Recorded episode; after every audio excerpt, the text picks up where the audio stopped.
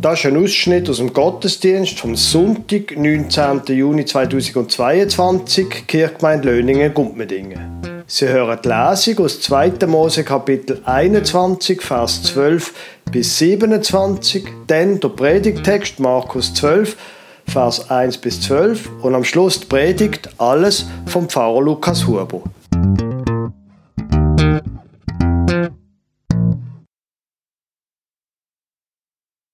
Aus dem Alten Testament, aus dem zweiten Buch Mose, lese ich Ihnen ein paar Vers vor.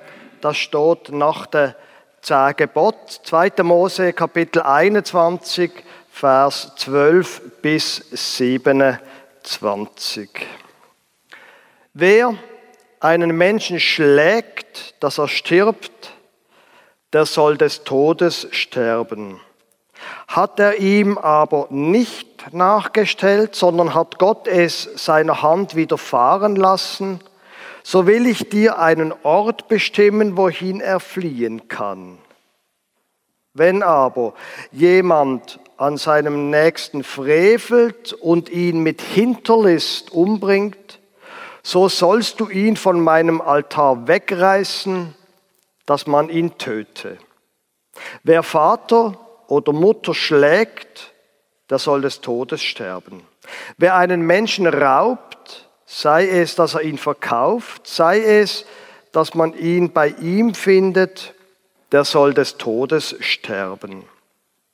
Wer Vater oder Mutter flucht, der soll des Todes sterben. Wenn Männer miteinander streiten und einer schlägt den anderen mit einem Stein oder mit der Faust, dass er nicht stirbt, sondern zu Bett liegen muss und wieder aufkommt und ausgehen kann an seinem Stock, so soll der, der ihn schlug, nicht bestraft werden, er soll ihm aber bezahlen, was er versäumt hat, und das Arztgeld geben. Wenn jemand seinem Sklaven oder seinen Sklaven oder seine Sklavin schlägt mit einem Stock, dass sie unter seinen Händen sterben, muss er bestraft werden. Bleiben sie aber einen oder zwei Tage am Leben, so soll er nicht bestraft werden, denn es ist sein Geld. Wenn Männer miteinander streiten und stoßen dabei eine schwangere Frau, so dass ihr die Frucht abgeht, ihr aber sonst kein Schaden widerfährt, so soll man ihn um Straf, Geld strafen, wie viel ihr Ehemann ihm auferlegt, und er soll's geben durch die Hand der Richter. Entsteht ein dauernder Schaden, so sollst du geben Leben um Leben, Auge um Auge, Zahn um Zahn, Hand um Hand, Fuß um Fuß, Brandmal um Brandmal, Wunde um Wunde, Beule um Beule. Wenn jemand seinen Sklaven oder seine Sklavin ins Auge schlägt und zerstört es, der soll sie freilassen um des Auges, Auges willen. Desgleichen wenn er seinem Sklaven oder seiner Sklavin einen Zahn ausschlägt, soll er sie freilassen um des Zahnes willen. Der Predigtext steht im Neuen Testament, im Markus-Evangelium, Kapitel 12, 1 bis 12. Und er fing an, zu ihnen in Gleichnissen zu reden. Also er, das ist Jesus. Ein Mensch pflanzte einen Weinberg und zog einen Zaun darum und grub eine Kelter und baute einen Turm und verpachtete ihn an Weingärtner und ging außer Landes. Und er sandte, als die Zeit kam, einen Knecht zu den Weingärtnern, damit er von den Weingärtnern seinen Anteil an den Früchten des Weinbergs nähme. Da nahmen sie ihn, schlugen ihn und schickten ihn mit leeren Händen fort. Abermals sandte er zu ihnen einen anderen Knecht, dem schlugen sie auf den Kopf und schmähten ihn, und er sandte einen anderen, den töteten sie, und viele andere, die einen schlugen sie, die anderen töteten sie. Da hatte er noch einen, den geliebten Sohn. Den sandte er als letzten zu ihnen und sagte sich, sie werden sich vor meinem Sohn scheuen. Sie aber, die Weingärtner, sprachen untereinander, dies ist der Erbe, kommt, lasst uns ihn töten, so wird das Erbe unser sein. Und sie nahmen ihn und töteten ihn und warfen ihn hinaus vor den Weinberg. Was wird nun der Herr des Weinbergs tun? Er wird kommen und die Weingärtner umbringen und den Weinberg anderen geben. Habt ihr denn nicht dieses Schriftwort gelesen, der Stein, den die Bauleute verworfen haben, der ist zum Eckstein geworden. Vom Herrn ist das geschehen und ist ein Wunder vor unseren Augen. Und sie trachteten danach, ihn zu ergreifen und fürchteten sich doch vor dem Volk, denn sie verstanden, dass er auf sie hin dies Gleichnis gesagt hatte. Und sie ließen ihn und gingen davon.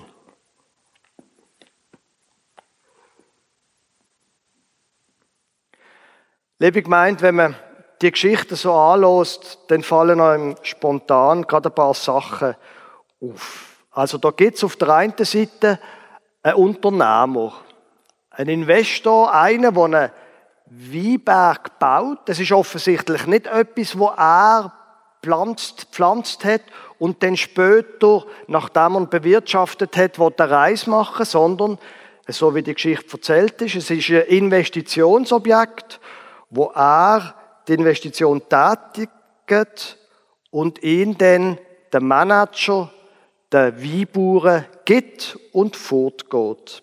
Und er wird logischerweise dann von der Pacht leben oder mindestens zum Teil leben.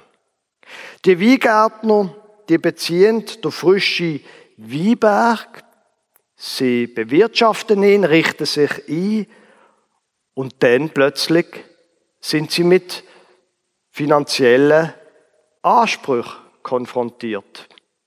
Und die werden sie nicht leisten und darum schlönen sie der Erste und verjagen ihn und es eskaliert immer mehr. Die Weinbauern, die gewöhnen sich an die Gewalt und dann sind sie schon ganz gewohnt, wo dann der Sohn kommt und da wiederum, dem geben sie nicht einmal ein anständiges Begräbnis, sondern sie werfen ihn einfach raus, der wilde Tier, zum Fraß und das Ganze endet in Gewalt und Tod. Und die Geschichte, die erzählte Geschichte, das Gleichnis endet, indem Jesus die Mächtigen im Land verrückt macht und jetzt wollen sie ihn töten. Jesus hat sich gern mit den Mächtigen angelegt. Jetzt kann man die Geschichte als Allegorie verstehen. Allegorie heißt, das ist eine konstruierte Geschichte, wo jeder Teil von der Geschichte einer Tatsache aus der wirklichen Welt entspricht. Und dann kommt man drauf, wenn man das so macht und zuordnet, der Investor, da ist Gott, die ähm, wie Bauern, das ist Volk Israel, die verschiedenen Diener, wo der Bauer der Eigentümer schickt, das sind Propheten vom Alten Testament. Und der Sohn ist Jesus. Und die, vor allem eben die Weingärtner, das sind die Juden. Und dann kommt man ganz schnell in eine sehr kurlige Ecke und gerade so einer Geschichte ist Anti-Judaismus vorgeworfen worden. Das ganze Volk, wenn man in dieser Linie denkt, sind ja die Weinbauern und die tun erstens Böses und zweitens werden sie am Schluss alle umgebracht. Für eine Allegorie gilt, es ist eine konstruierte Geschichte. Und darum muss alles der Wirklichkeit oder etwas aus der Wirklichkeit entsprechen. Und darum sind die Geschichten so konstruiert und man merkt sehr schnell, also so wie in der Allegorie, so wird es in der wirklichen Welt nie funktionieren. Das wird doch kein Mensch so machen. Niemand in der wirklichen Welt würde so handeln wie der Eigentümer. Jetzt kann man die Geschichte auch als Gleichnis verstehen. Und mindestens da im Text heißt, es ist ein Gleichnis, wobei unter Gleichnis kann man auch eine Allegorie verstehen. Das Wort dort, wo gebraucht wird, beim Markus Evangelium kann man für beides brauchen.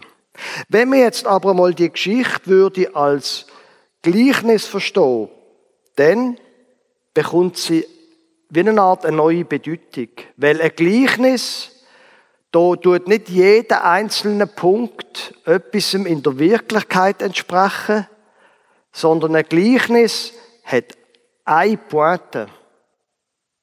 Und zum Verdeutlichen von dieser Pointe wird die Geschichte erzählt und alles zielt nur auf die eine Pointe an und alles andere ist eine nett erzählte Geschichte.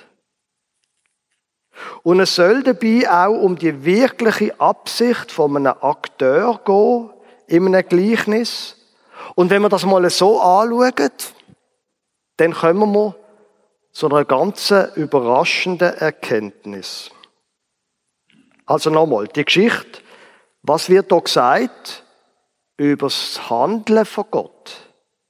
Gott hat die Welt geschaffen, das wissen wir aus der Bibel. Und dann hat er sich zurückgezogen. Auf jeden Fall ist er nicht so da bei uns, das wissen wir ja, dass man ihn könnte sehen. Gott ist irgendwie noch immer anders. Das ist ein neulegendes Bild. Und die Pächter handeln jetzt so, wie wenn Gott eben nicht gäbe. Wie wenn es da gar nicht da wäre. So leben sie ihr Leben und so behandeln sie auch die Boten vom Gutsbesitzer. Er möchte aber seine Pacht. Er möchte etwas von dem, was er geschaffen hat. Und die Boten von ihm, die er schickt, die werden geschlagen und tötet. Und jetzt kommt eben die Pointe. Ganz am Schluss schickt der Gutsbesitzer seinen Sohn. Und damit sind wir beim springenden Punkt. Wieso in aller Welt würde der Gott im Himmel das tun? Warum in aller Welt würde ein Gutsbesitzer, nachdem er erfahren hat, wie es der Diener geht, noch der Sohn schicken? Was wird die Geschichte über Gott aussagen? Ist das nicht etwas komplett konstruiertes eben, dass er es müsste als Allegorie verstehen? Wenn man die Geschichte mal quasi vom Alltag anschaut, dann glaube ich, kann man dieser Geschichte schon durchaus einen Sinn geben. Die Pointe von Jesus hat einen Sinn, und zwar eigentlich einen recht überraschenden Sinn. Also, wenn wir in unserer, in unserer Welt die Geschichte nochmal durchgehen, was würde ein normaler Gutsbesitzer spätestens nach dem ersten Diener, wo geschlagen wird und fortgeschickt wird, was würde ein normaler Gutsbesitzer machen? Ganz einfach. Entweder er würde zuerst betreiben oder er würde direkt Polizei schicken. Oder? Völlig logisch. Er hat alles Recht auf seiner Seite. Also würde er vielleicht, wenn er nett ist, zuerst Betreibung schicken, aber sicher nachher Polizei. Aber eben, der Gutsbesitzer da, der macht das nicht. Und das ist genau die Pointe.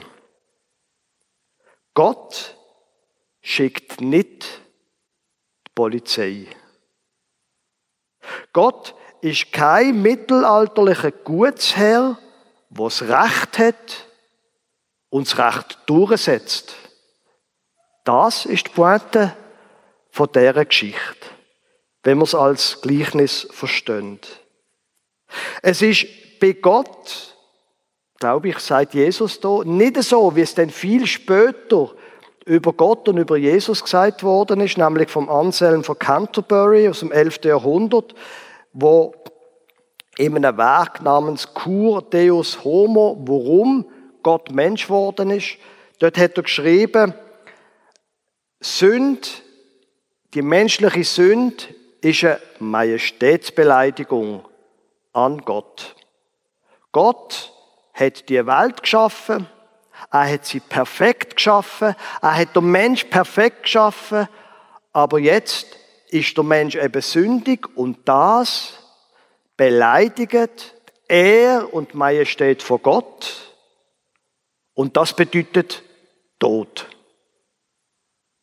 Weil aber Gott, sagt der Canterbury, jetzt nicht ein böser, altertümlicher, rachesüchtiger Gott ist, schickt er seinen Sohn, wo muss sterben, weil jemand muss sterben, um die Majestätsbeleidigung wieder zurechtzurücken.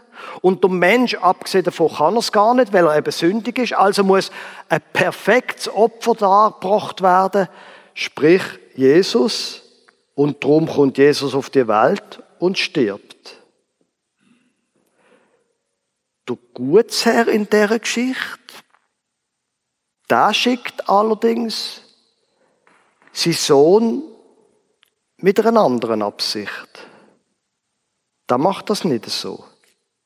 Er schickt den Sohn und er will nicht Drach, weil sonst hat er den Sohn geschickt und die Polizei dazu. Sondern er schickt den Sohn allein. Und der Sohn, der kann eben etwas anderes machen als die Polizei. Und der Sohn kann auch etwas anderes machen als die Diener. Diener in dieser Geschichte, die können einfach angehen und sagen, hört mal, wir haben so und so viel Geld zu gut, bitte ganz uns, wir wollen das jetzt, danke schon vielmal und dann gehen sie wieder. Beziehungsweise sie gehen eben nicht mit dem Geld. Polizei, was könnte die tun? Sie könnten die Knecht rächen, aber zurückbringen könnten sie die ja nicht. Jetzt der Sohn, der kann nochmal etwas anderes machen. Der Sohn kann probieren, sich zu versöhnen und das Unrecht, wo passiert ist, zurecht rücken. Ich habe Ihnen vorher aus dem zweiten Mosebuch einen Abschnitt gelesen und dort geht es immer wieder um das.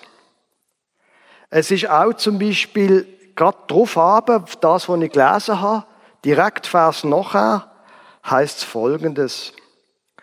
Wenn ein Rind einen Mann oder eine Frau stößt, dass sie sterben, so soll man das Rind steinigen und sein Fleisch nicht essen, aber der Besitz des Rindes soll nicht bestraft werden.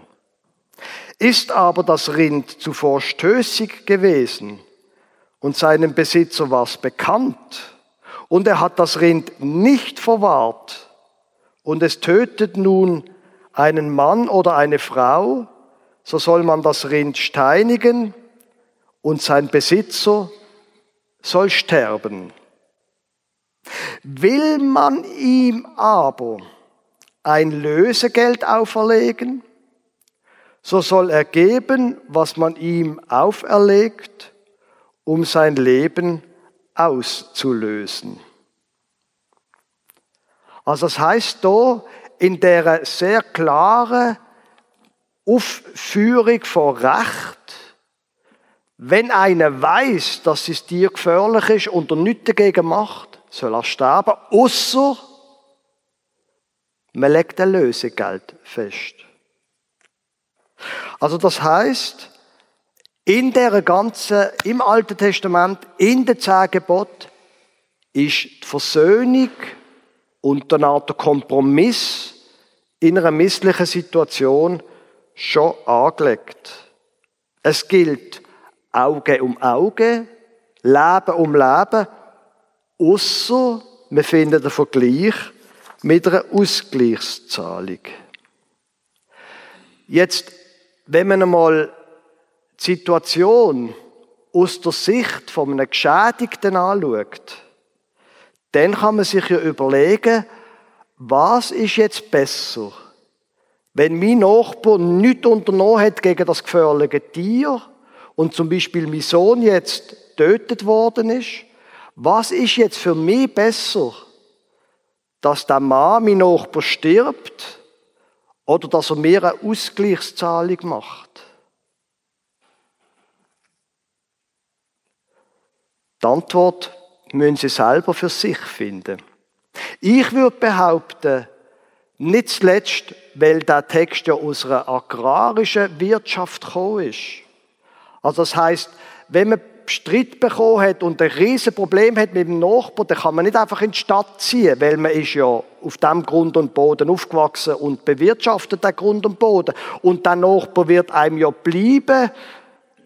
Also würde ich sagen, ist es besser, man findet einen Vergleich und irgendwie kommt man wiederum zu Schlag, anstatt dass am Schluss die Kinder von meinem Nachbar auch weise werden.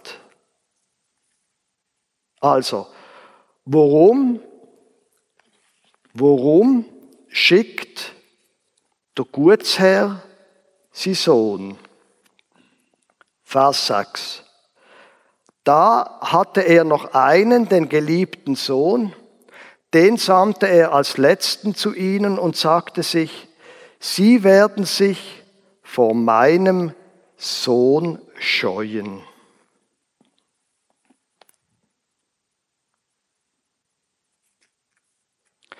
Also, der Sohn, von dem werden sich scheuchen und er, das wird hier gar nicht erwähnt, aber das ist in der Logik von der Situation, er hat Verhandlungskompetenz. Er kann sagen, gut, wir gehen mit der Pacht ein bisschen zurück, aber für die Diener müssen wir eine Ausgleichszahlung vornehmen und beide müssen irgendwie einen Kompromiss finden und dann kann man weiterleben. Liebe gemeint, wenn es in dem Gleichnis um den Sohn geht, um den Sohn von Gott. Und wenn es in dem Gleichnis um Menschen geht, zum Beispiel um uns, und wenn es um eine Versöhnung geht, dann sind wir, glaube ich, beim Kern von dieser Geschichte angelangt. Angelangt. Gott quasi sucht die gütliche Einigung mit uns. Er schickt nicht die Polizei. Gott will sich mit uns einigen. Er will nicht unseren Tod und er will nicht irgendwie eine abstrakte Gerechtigkeit, die dazu wird dass unser Leben ein Ende nimmt. Die göttliche Einigung allerdings, die bedeutet ein Risiko, Friedensbereitschaft mit einem bösen Nachbarn ist immer ein Risiko. Aber Gott geht das Risiko ein. Ihm liegt es so viel, nicht nur an seinem Eigentum, sondern an den Menschen. Und Jesus kommt als Vermittler, als Polizist, nicht als Polizist, nicht als Richter, sondern als jemand, der die Versöhnung sucht. Leider geht die Geschichte von Jesus weiter, nach dieser Pointe. Die Menschen, die Weinbauern, lehnen ab und alles endet in Gewalt und Tod. Die Pächter haben mehr als eine faire Chance gehabt. Und ich meine, dass wir mit unseren Entscheidungen auch Sachen anrichten und dass die Folgen haben, das ist jedem von uns klar, wo älter als fünf Jahre ist. Dass unsere Entscheidungen können Folgen haben, das ist sonnenklar. Das ist ja auch in der normalen Welt so. Wenn junge Menschen schnell mit dem Auto fahren und einen Unfall machen und dann Menschen verletzt werden, dann werden sie mit den Folgen von ihren Taten müssen leben. Entscheidungen haben Folgen. Und Gott, das stimmt schon, Gott lässt nicht mit sich spielen. Aber Gott sucht die Versöhnung. Für die, die sich ein bisschen für Theologie interessieren, der Tod von Jesus, Karfreitag und Ostern, ist so verstanden worden, wie ich es vorher geschildert habe, dass Gott quasi müsste versöhnt werden mit der Menschheit. Und weil der Mensch das nicht kann, schickt Gott ein perfektes Opfer in der Tradition vor der Opferritual vom Alten Testament, nämlich Jesus. Da stirbt Gott, er tut ihn auferwecken und so passiert die Erlösung. Das ist die eine Interpretation von Karfreitag und Ostern. Es gibt daneben aber auch noch ein anderes Verständnis von dem, was an Karfreitag und Ostern passiert ist. In, der, in dem Verständnis, wo in der Linie von dem Gleichnis zum Beispiel läuft, ist das, mit Jesus so, dass der Tod nicht von Anfang an gewollt war, sondern dass die Möglichkeit vom Tod von Jesus, dass die Möglichkeit von dem, dass es nicht gut rauskommt, im Risiko drinnen liegt, in dem Risiko, wo Gott eingeht, indem er Jesus, seinen Sohn, schickt, um sich mit uns zu versöhnen. Das Rettende also ist da so verstanden, dass Gott auf die Welt kommt, parat ist zu uns nicht perfekten, bösen Menschen kommt, dass er Mäßigung ausruft und Vereinigung sucht. Es gibt also, wenn wir im Neuen Testament lesen, mehrere Deutungen von dem, was mit Jesus, speziell mit seinem Tod, passiert ist. Und das ist auch gut so. Ich möchte von dem Gleichnis das Bild mitnehmen. Gott geht ein Risiko ein. Ein großes Risiko. Er schickt nicht die Polizei. Das wäre eine todsichere Lösung gewesen. Sondern er geht ein Risiko ein, weil er sich möchte mit dir und mit mir versöhnen. Er drängt auf Vergleich und auf Mäßigung. Und das wiederum könnte auch etwas bedeuten für das, wie wir das nächste Mal mit dem nächsten Konflikt, mit einem Nachbar oder einem Familienmitglied, wenn das eintritt, wie gehen wir denn mit dieser Situation um? Sagen wir, nein, in dem Gleichnis ist der Gutsherr ein Risiko eingegangen, indem er nicht auf Gerechtigkeit pocht hat, sondern Versöhnung gesucht hat. So handle ich auch. Eine Geschichte also über Gott und mindestens so sehr auch über uns. Amen.